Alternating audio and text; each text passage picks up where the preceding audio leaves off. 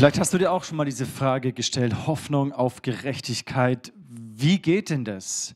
Eben zuerst mal, glaube ich überhaupt an Gerechtigkeit?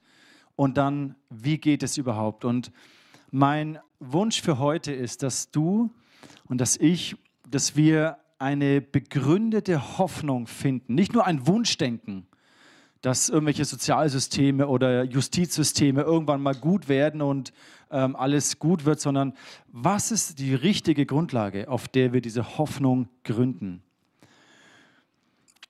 Ich möchte beginnen mit diesem Gedanken und dadurch es eine Ebene persönlicher machen. Was ist Ungerechtigkeit in deinem Leben? Wir haben ja vier Kinder und ähm, so im Großwerden und in dem ganzen Familienchaos manchmal erlebt man, dass Kinder ein angeborenes Gespür haben für jegliches, was irgendwie ihrer Meinung nach nicht fair ist. Und da kann ein, ein Ärger und ein Zorn explodieren. Boah, das ist aber ungerecht. Ja, wenn irgendwie Mama und Papa irgendwas entscheiden und vielleicht irgendwas wirklich nicht äh, gut läuft, diese gefühlte, erlebte Ungerechtigkeit, das ist etwas, was Ärger und Zorn triggern kann in Herzen von Kindern, aber auch nicht nur in Kinderherzen, sondern eigentlich ist es ja ein, ein menschlicher Instinkt. Wenn du entweder etwas erlebst, etwas erleidest oder eine Konsequenz trägst, für die du eigentlich nicht verantwortlich bist, wenn dir Unrecht passiert und du dadurch leidest, dann ist es, dann löst es was in dir aus, einen Ärger, einen Groll, eine, einen Zorn. Oder andersrum, wenn du etwas ähm, nicht bekommst, eine Wertschätzung, eine Lohnerhöhung oder irgendetwas, eine, eine Anerkennung, die dir eigentlich zusteht. Also zum Beispiel, du hast in deiner Arbeit wirklich hervorragendes geleistet aber irgendwie hat es dein Chef nicht gecheckt, dass du das warst. Und dein Kollege hat sich so schön hinmanipuliert, dass er den Lohn oder die Lohnerhöhung und den Bonus, keine Ahnung was, abkassiert und du gehst leer aus. Obwohl du denkst, hey, das war doch mein Erfolg und meine Leistung. Also eine ganz klare Ungerechtigkeit, die dir vielleicht widerfährt. Und auch hier merkt man, boah, das, das, das kann oder das löst was aus in unseren Herzen. Und ich möchte im Moment mal ein paar Minuten vielleicht Zeit geben oder ein paar Momente Zeit geben zu reflektieren. So am Jahresende ist ja immer eine gute Zeit, auch so das Jahr innerlich abzuschließen. Und gibt es da Situationen, die du erlebt hast, wo du sagst, das war nicht richtig, das hat mich geschmerzt, hat mich verletzt oder wirklich verärgert oder zornig gemacht? Was hast du erlebt, wo du negative Konsequenzen gespürt hast oder vielleicht immer noch spürst, aber eigentlich gar nicht dafür verantwortlich bist? Oder wo ist dir etwas vorenthalten worden, was dir eigentlich zusteht? Denk mal so dieses Jahr zurück nach. Und vielleicht findest du auch in deinem Herzen da noch einen gewissen Ärger, einen gewissen Groll oder eine Bitterkeit. Ich gebe dir ein paar Momente Zeit für dich, das zu reflektieren.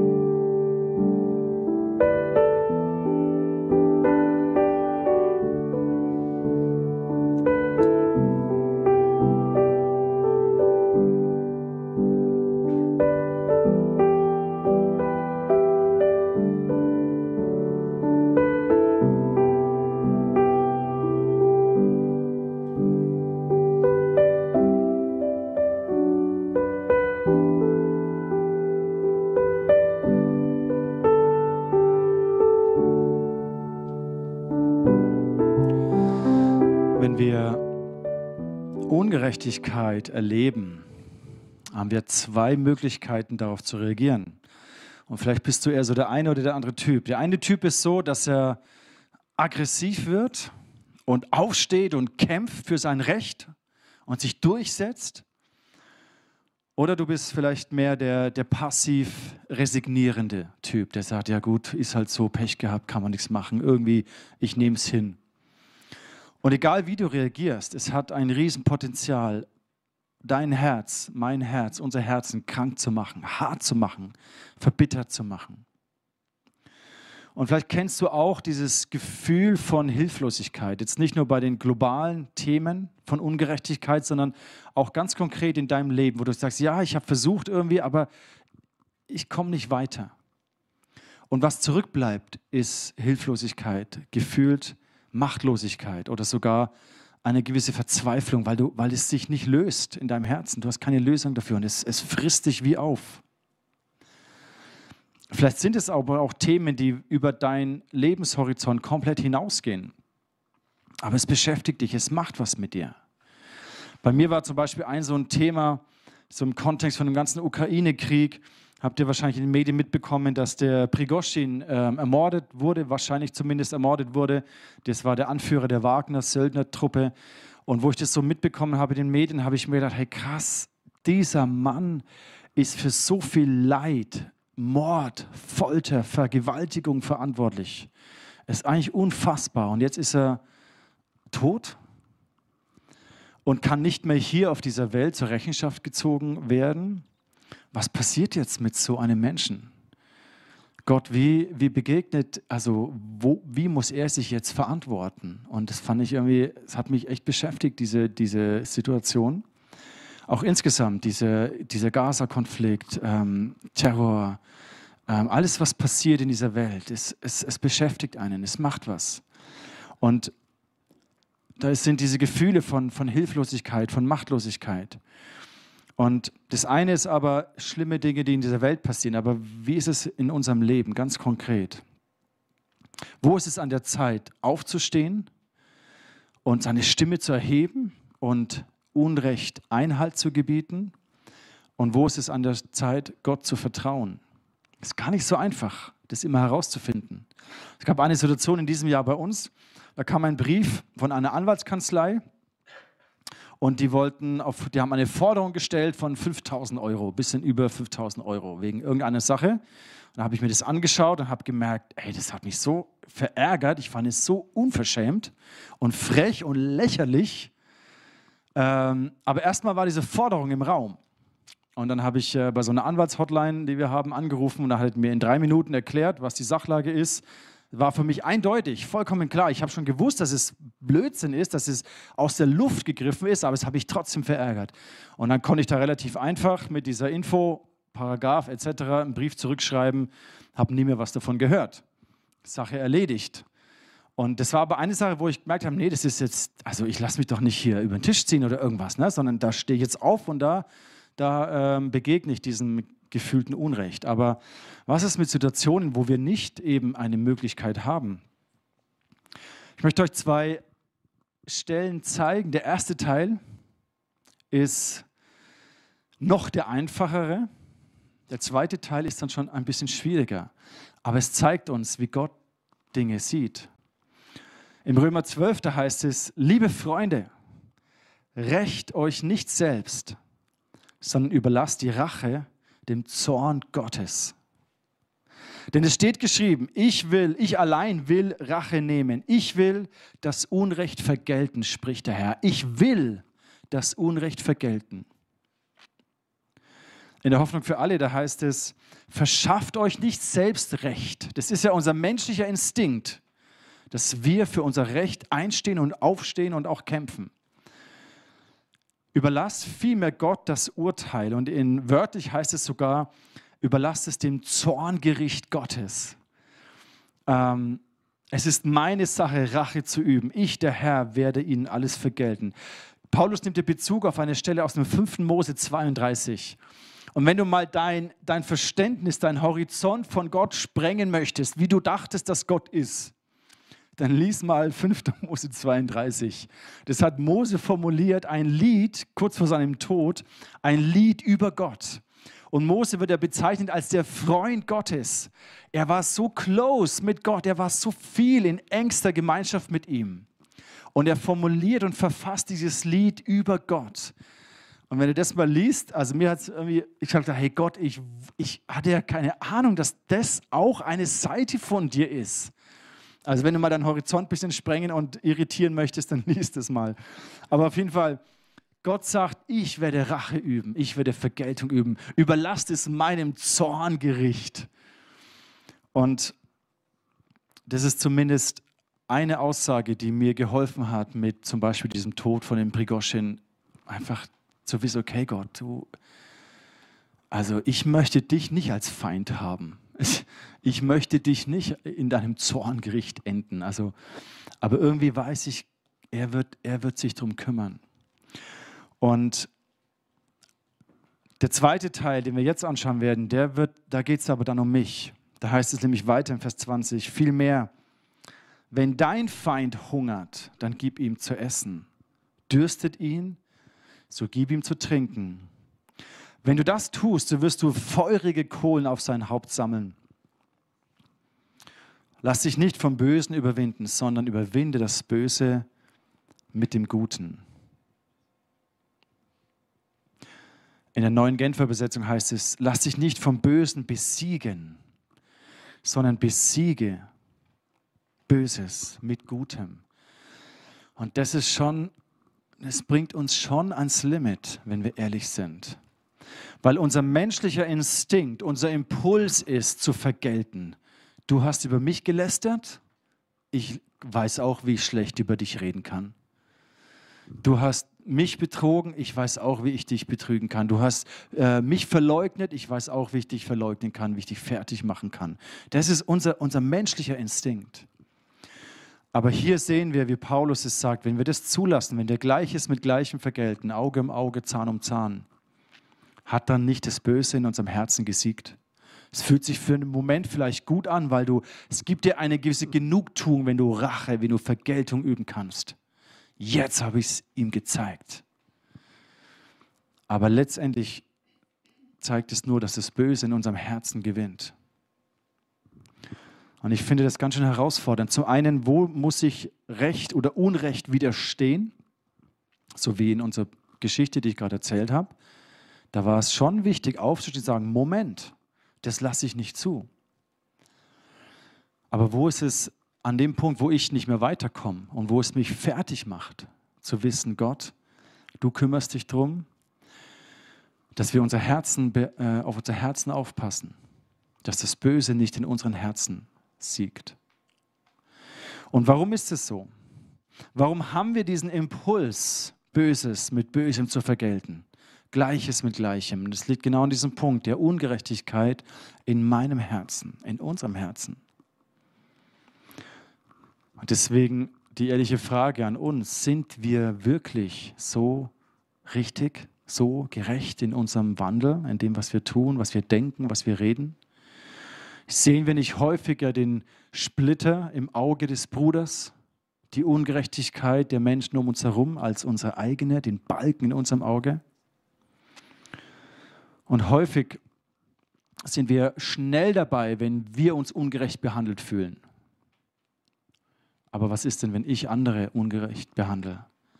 Wie schnell bin ich da dabei, umzukehren, mich zu reflektieren über meine eigene Ungerechtigkeit?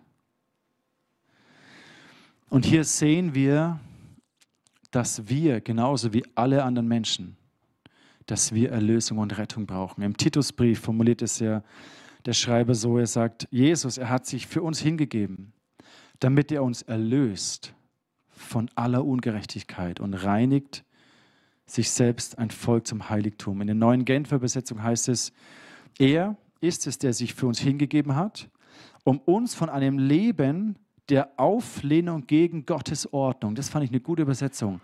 Ein Leben der Auflehnung gegen Gottes Ordnung. In uns steckt diese Natur, die sich, die rebelliert gegen Gott. Dieses Unrecht ist Teil unseres alten Herzens. Und davon ist Jesus, dafür ist Jesus gekommen, um uns zu erlösen. Um uns von einem Leben der Auflehnung gegen Gottes Ordnungen loszukaufen und von aller Schuld zu reinigen. Das dürfen wir uns eingestehen. dass wir Menschen sind, die im Unrecht sind. Und weil wir im Unrecht sind, begehen wir Ungerechtigkeit. Und, der, und Johannes gibt uns diese, diese, dieses Versprechen, dass wenn wir unsere Schuld bekennen, dann ist Gott treu und gerecht. Er vergibt uns unsere Sünden und reinigt uns von allem Unrecht, das wir begangen haben. Das ist der Grund, warum Jesus gekommen ist, weil wir uns selbst nicht retten können. Wir können uns selbst nicht von diesem Unrecht befreien. Wir können noch so sehr versuchen, mit dem Finger auf andere Menschen und das Unrecht anderer Menschen aufzuzeigen. Aber unser eigenes Unrecht, davon können wir uns nicht befreien. Deswegen ist Jesus gekommen. Durch ihn haben wir eine Grundlage, erlöst und befreit zu werden von Unrecht. Luther übersetzt es so, dass, wir, dass Gott uns unsere Schuld vergibt und uns reinigt von Ungerechtigkeit. Das ist das, was wir brauchen. Und durch Jesus haben wir eine Hoffnung, die bei uns, eine Hoffnung auf Gerechtigkeit, die aber in unserem Herzen beginnt. Jesus wird kommen und sein Friedensreich in Gerechtigkeit aufrichten. Er wird alle Trauernden trösten. Und die, die hungrig und dürstig sind nach Gerechtigkeit, denen wird er begegnen. Die wird er satt machen. Aber er beginnt in unserem Herzen, dass wir frei werden von Ungerechtigkeit, dass uns unsere Schuld vergeben werden kann. Und das ist eine Grundlage, auf die wir bauen dürfen. Und ich möchte schließen mit einer Perspektive für unser ganzes Leben. Und hier inspiriert mich Paulus, der kurz vor seinem Tod an seinen Menti, an seinen Jünger Timotheus schreibt. Im Gefängnis. Das heißt nicht in Umständen, in denen alles rosig war, sondern im Leid und im Schmerz und in der Ungerechtigkeit. Er war ja für seinen Glauben verfolgt und im Gefängnis. Da schreibt er im, Timotheus, im 2. Timotheus 4, Vers 7, ich habe den guten Kampf gekämpft, ich habe den Lauf vollendet, ich habe den Glauben gehalten. Und das ist so ein Vorbild, weil ja, es ist ein Kampf. Paulus verneint es nicht. Er sagt, ich, ich kenne diesen Kampf. Ich kenne diese Versuchung, wenn dir Böses begegnet, das mit Bösen zu vergelten. Diesen Reiz, diesen menschlichen Reiz, diesen menschlichen Impuls, Gleiches mit Gleichem zu vergelten. Das ist ein Kampf. Und Paulus sagt, ich habe diesen Lauf vollendet. Ich habe den Glauben gehalten. Ich bin auch nicht Gott gegenüber bitter geworden, habe meinen Glauben verloren, sondern auch da, wenn ich nicht immer verstehe, wie Gott wirkt, aber ich habe am Glauben festgehalten. Und er sagt hier, und ich, ich liebe diese, diese Aussage, er sagt, hinfort liegt für mich bereit die Krone der Gerechtigkeit. Die Krone der Gerechtigkeit, die mir der Herr, der gerechte Richter, an jenem Tag geben wird. Nicht allein aber mir, sondern auch allen, die seine Erscheinung lieb haben. Ich finde die Übersetzung der Hoffnung für alle auch schön. Da heißt es, dass der Siegeskreis, äh, Kranz bereit liegt. Das heißt, dieser Richter, für Paulus war das nicht ein Strafgericht, ist für Paulus ist Gott nicht ein, ein Strafrichter, vor dem er erscheinen muss, in Angst irgendwie verdammt zu werden, sondern für ihn war das ein, eine Siegerehrung, eine Jury. Und er hat den Lauf vollendet und den Glauben gehalten durch alle Widrigkeiten hindurch. Er hat an Gott festgehalten. Und er sagt, und jetzt erwartet mich, das schreibt er kurz vor seinem Tod, erwartet mich die Siegerehrung. Und ich freue mich drauf, wie so ein, ein, äh, ja, ein Sportler, der den Platz 1 gemacht hat und, und der Siegerehrung entgegenfiebert. Das war die Haltung, in der Paulus gesagt hat, ich werde meinem Schöpfer gegenüberstehen. Und der gerechte Richter, die gerechte Jury wird mir diesen Siegeskranz, die Krone der Gerechtigkeit geben. Ich finde es auch hier schön, die Übersetzung in der Hoffnung für alle, da heißt es, am Tag des Gerichts der gerechte Richter wird mir am Tag des Gerichts seine Anerkennung schenken.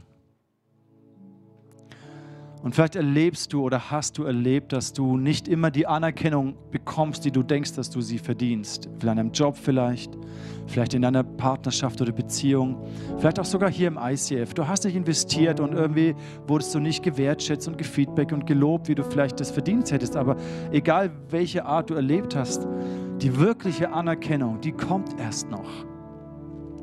Und Paulus sagt, er, der gerechte Richter, wird mir am Tag des Gerichts seine Anerkennung schenken.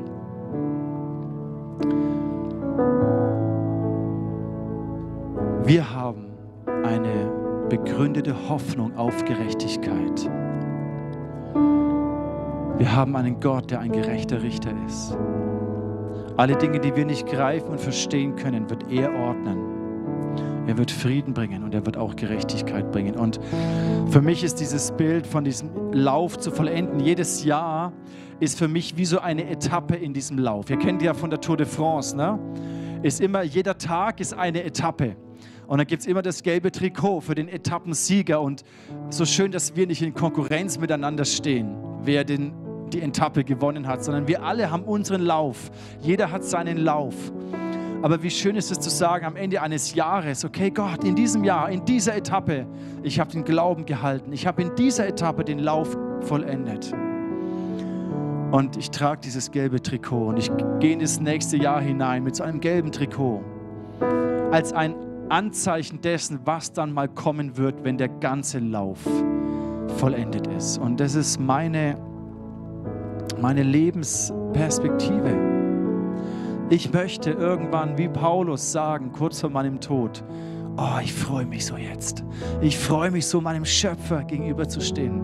Ich freue mich auf diese Siegerehrung, auf diese Anerkennung, die Gott mir geben wird, weil ich das Rennen gelaufen habe bis zum Schluss, das er mir gegeben hat. Und ich weiß, dass ich das nicht in meiner Kraft schaffe. Ich brauche die Gnade Gottes. Ich brauche den Geist Gottes. Ich brauche die Gemeinschaft der Gläubigen. Ich brauche die Gemeinde dazu, um diesen Lauf zu, zu vollenden. Wir alle schaffen es nicht alleine. Wir brauchen einander. Gegründet auf der Gnade Gottes. Ausgerüstet mit der Kraft des Heiligen Geistes. Eingebettet in Freundschaft, in Gemeinschaft, wo wir den Lauf gemeinsam laufen. Nicht in Konkurrenz. Weil es gibt nicht nur ein gelbes Trikot. Es gibt für jeden ein Trikot, ein gelbes. Für jeden. Lass uns den Lauf vollenden. Was nicht bedeutet, dass alle Umstände immer schön werden. Manchmal heißt es im Leid, sogar in der Ungerechtigkeit, an Gott festzuhalten, der ein gerechter Richter ist. Er will alles Unrecht vergelten. Manchmal heißt es zu vertrauen, zu vergeben, loszulassen. Manchmal heißt es aufzustehen deinen Platz zu behaupten. Manchmal heißt es aber auch Gott, ich, ich, in meinem, ich steht nicht in meiner Macht. Aber du wirst Gerechtigkeit bringen. Und dadurch kann deine Seele Frieden finden. Egal was in diesem Jahr passiert ist. Egal wo, du un, wo dir Unrecht widerfahren ist. Lass nicht zu, dass dein Herz verbittert. Lass nicht zu, dass dein Herz hart wird, sondern hoffe auf Gott. Gründe deine Hoffnung auf Gerechtigkeit, auf ihn. Und dann wird unsere Seele Friede finden. Und ich wünsche mir für dich und auch für mich, dass wir in dieser Etappe, in diesem Jahr, dass wir Frieden finden, dass wir das Jahr abschließen können mit all dem, was war. Auch mit all den tragischen Dingen in dieser Welt, die wir nicht direkt ändern können auch da Frieden zu finden und zu wissen, Gott, du wirst alles Unrecht vergelten und du wirst es auf eine richtige Art machen. Du wirst gerecht sein. Lass uns beten. Jesus, in dir haben wir eine begründete Hoffnung auf Gerechtigkeit für unser persönliches Leben aber auch für die Ungerechtigkeit dieser Welt. Du wirst es richten. Du wirst es ordnen. Und Vater, ich bete für jeden hier, der trauert, dem Unrecht widerfahren ist oder dem, der etwas nicht bekommen hat, der vielleicht unter einer Konsequenz leidet oder etwas nicht bekommen hat, was ihm zusteht und da ein Ärger und ein Groll, eine Verbitterung ist. Gott, ich bete, dass du Trost gibst, den Trauernden, dass du denen Gerechtigkeit gibst, die, dass du sie satt machst, die nach Gerechtigkeit hungern und dürsten. Hilf uns zu unterscheiden und wie wir Böses mit Gutem überwinden können. Bewahre unser Herzen, dass das Böse nicht siegt in unseren Herzen, dass wir nicht angesteckt werden von der Lästerei, von der Verleumdung, von der Untreue, von der Lüge, von egal was passiert ist. Bewahre unser Herzen. Dass wir das Böse mit Gutem besiegen. Ich segne dich dafür in Jesu Namen. Überwinde das Böse mit Gutem. Jesus, ich bitte dich, heile unsere Herzen, wo sie verletzt sind durch Ungerechtigkeit, durch Hilflosigkeit, durch Gefühl, diese Verzweiflung, diese Machtlosigkeit. Hilf uns, deine Macht zu sehen und zu vertrauen. Danke, Jesus wir durch dich eine begründete Hoffnung haben auf Gerechtigkeit.